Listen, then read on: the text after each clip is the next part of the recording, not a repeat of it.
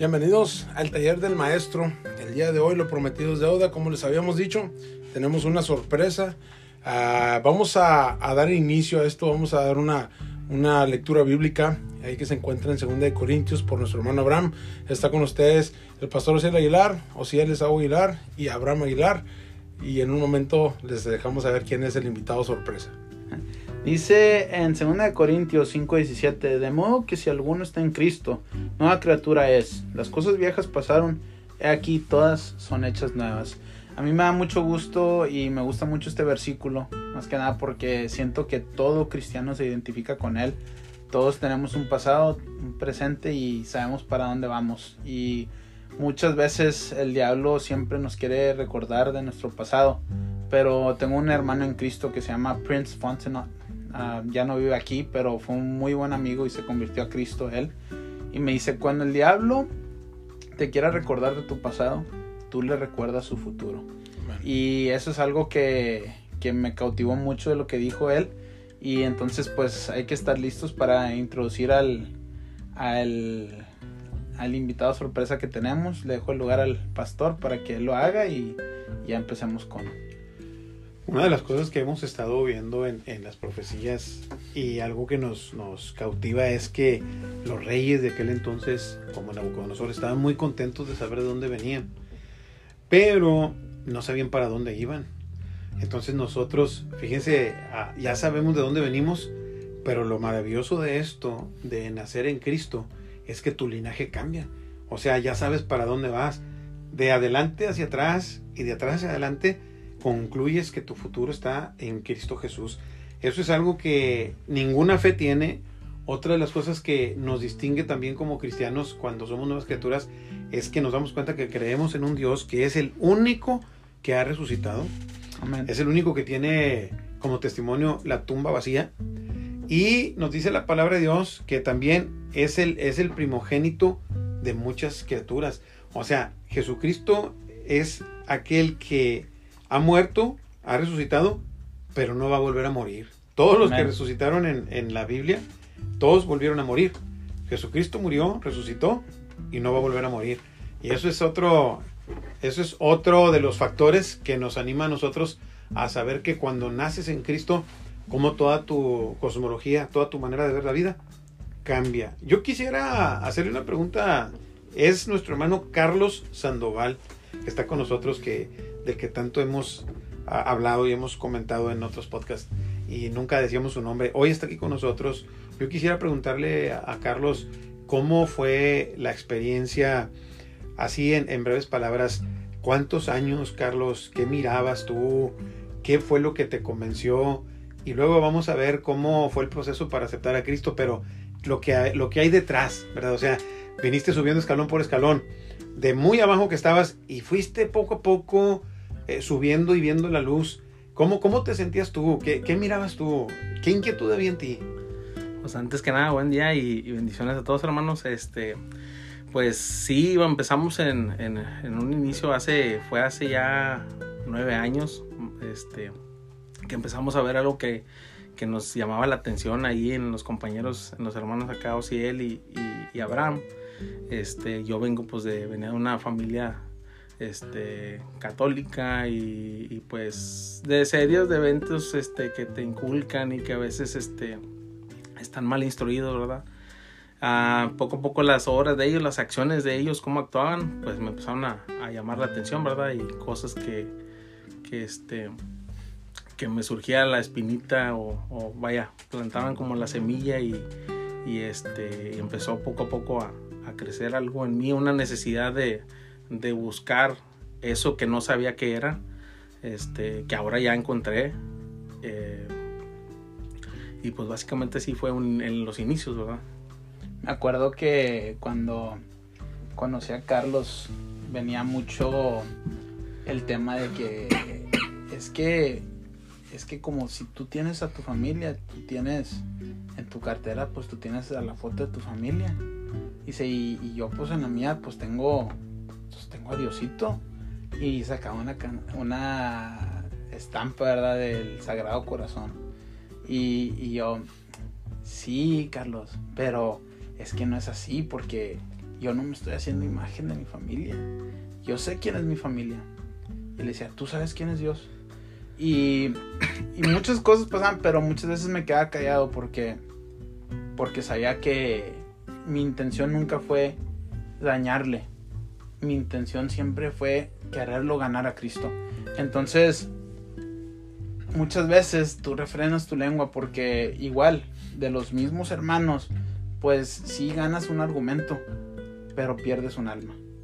Y algo que tanto yo como Ciel, pues muchas veces decía una cosa Carlos y, nos quedamos callados porque pues sabíamos que, que él, él, o sea, lo quería con todo su corazón porque pues es lo que has sabido toda tu vida. Pero pues empiezas a, notar y, y, no es tanto notar, sino es sentir el cambio que, que empieza a ver en tu vida. Así es, me gustaría también preguntarle a Carlos y decirle, este es un proceso con Carlos que se tardó nueve años aproximadamente para que Carlos llegara completamente a los pies de Dios. Yo sé que Carlos es una persona que siempre ha amado a Dios y ha tenido a Dios en su corazón y en sus planes y en su mente, pero nunca lo había conocido frente a frente como lo conoce el día de hoy. Y me gustaría preguntarle a Carlos, lo que fuiste antes, ya lo vimos.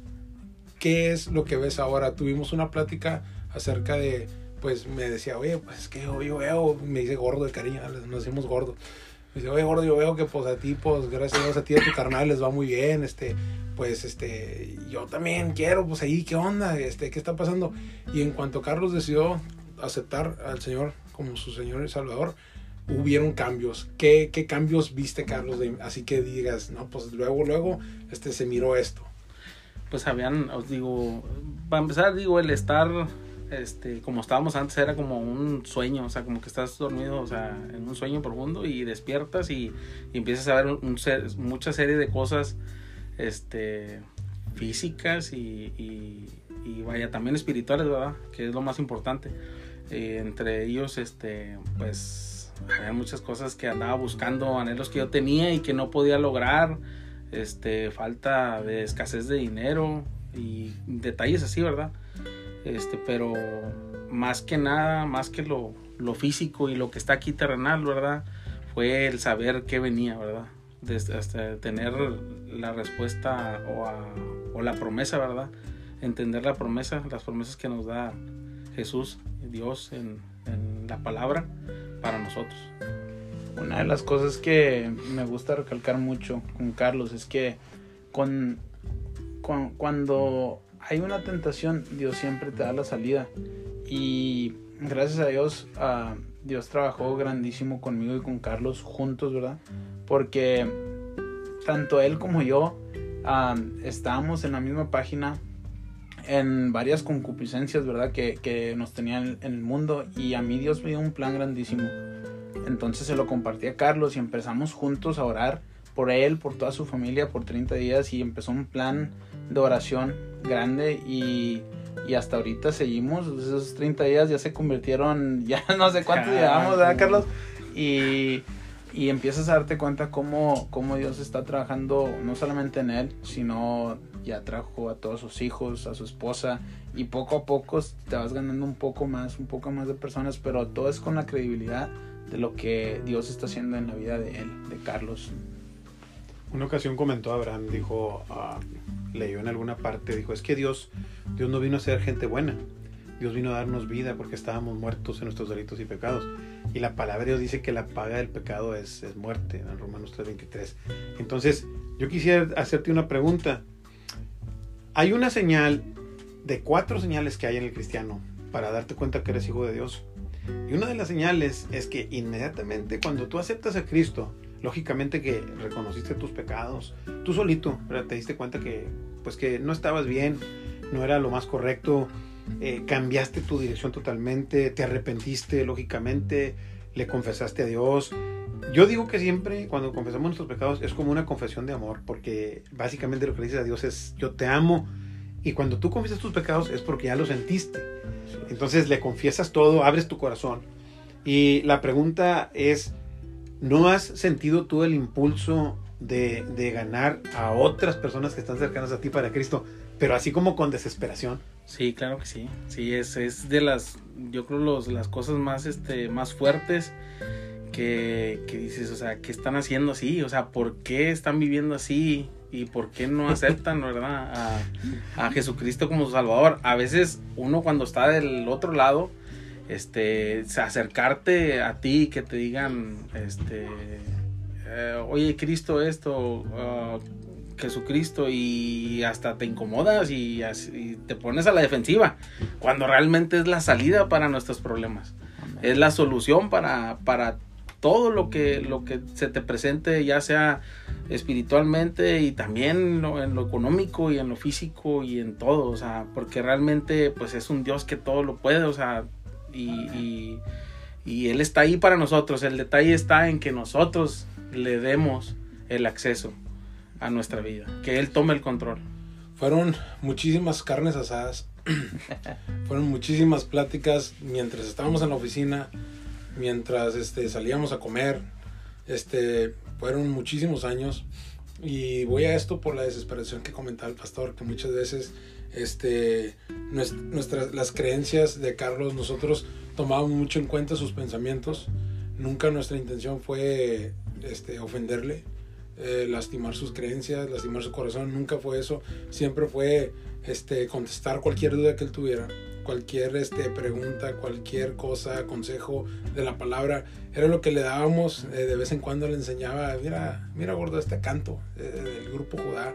Este, nos gusta mucho la, música eh, grupera norteña, ¿verdad? Y pues el grupo Judá, muy, buenos cantos cristianos. Y le decía, mira, gordo, pero es que mira, y me decía, pero a ver, ¿y tú por qué esto? ¿Y tú por qué el otro? Y poco a poco, como él dice, como no queriendo, sembrábamos ahí una semilla que estábamos esperando que, que se convirtiera en lo que hoy es este, el, el fruto que, que, hemos cosechado y podemos ver que pues no salió una florecita ni salió una ramita, salió un tronco, ¿verdad? Un, un, buen tronco. Este, y bien agradecido con Dios por esto. Y yo creo que mi pregunta para Carlos en este momento es, ahora con Cristo en tu vida, ¿a dónde ves que va tu vida? ¿Qué rumbo lleva tu vida? Pues esperamos a, la, a, la, a, la, a una eternidad, ¿verdad? O sea, donde Dios este, nos lleve, Jesús nos lleve con ellos, con Él y, y estemos allá totalmente ya este, sin nada de sufrimiento, sin nada de nada. O sea, no habrá más completamente llanto, no habrá más completamente este, completos. Ahora sí. Así es. Una, una de las cosas que me dijo Carlos una vez que, que me habla por teléfono y me dice, oye, ahorita ya tengo la respuesta a una pregunta que siempre nos hacen. Y le dije, ¿cuál, gordo? Y que yo hacía. Sí, que yo hacía. ¿De, de qué tipo de cristiano soy? Y le dije, a ver, ¿qué tipo de cristiano eres? Y me dice, yo soy el tipo de cristiano que sigue a Cristo. Y cuando dijo eso, ay, pues a mí me dio bien machín porque eso es lo que yo anhelaba para él. Que se diera cuenta de eso. Él no dejó de ser católico. Él no dejó nada. Él recibió algo él empezó a ser seguidor de Cristo. Mi meta nunca fue quitarle sus creencias. Mi meta fue enseñarle a quién estaba siguiendo yo. Y cuando él vio el camino, él solo tomó su decisión. Y, y para mí eso me llenó. Carlos, ahora que tú eres un seguidor de Cristo, ¿cómo se siente seguirlo? Y, y cómo se siente el que alguien tenga curiosidad. Se siente muy, muy bonito, muy padre. Este, pido a Dios que me dé siempre la, la, la sabiduría para poder este, mantener mi corazón humilde, porque ahí les va un, un, un tip para todos esos hermanos que quieren este, ganarse a alguien o acercarlo a, este, a Cristo hay algo clave que Osiel y, y, Abraham hicieron que fue durante estos nueve años prácticamente fueron mis amigos. O sea realmente nunca fue como que yo creo que la mejor vaya la clave es la mejor forma de predicar el evangelio es con la acción. Que vean tus actos que vean cómo actúas cómo, cómo tomas tus decisiones este cómo cómo dices que no a ciertas cosas o sea este vaya, eso fue, porque realmente no fue de que se agarraran, se fueran con la Biblia conmigo y me estuvieran ahí taloneando y taloneando, ¿verdad? sino más que nada era, se fueron escabullendo, escabullendo hasta que pues ya, o sea, se, se di completamente, ¿verdad? Quiero que el pastor diga, pues, hace unos días estamos quebrando piedra en la casa social. ¿Cómo es que se quiebra la piedra, pastor? Tienes que irla quebrando pedacito por pedacito. Pero, ¿es, ¿es por lo duro que le pegas o por qué es? ¿O por la constancia? No, es por la constancia. Sí, pues yo veía que le, le pegaban con ganas. Digo, hey, agárrate un ladito y de- con la punta dale y dale y dale. Y, Dale no, pero es que no, no, no pasa. Dale donde mismo, dale donde mismo, dale donde mismo. Hasta que, oh, ya se quebró toda. Eh, así es. En la vida espiritual es exactamente lo mismo. Quiero agradecerle a nuestro hermano Carlos por haber estado con nosotros en este podcast. Y es una gran bendición tenerlo como parte de la familia en la fe. Esperamos ser de ayuda para lo que sigue. Este, él quiso de volada meterse a la carrera. Digo, espérate, primero hay que caminar, Carlitos. Recuerdo todas las inquietudes que traía. Qué bueno que Dios las ha resuelto. Hermanos, este es el taller del maestro y esperamos que este breve testimonio les sirva de ayuda para su vida. Dios les bendiga en el nombre de Jesús. Amén. Amén.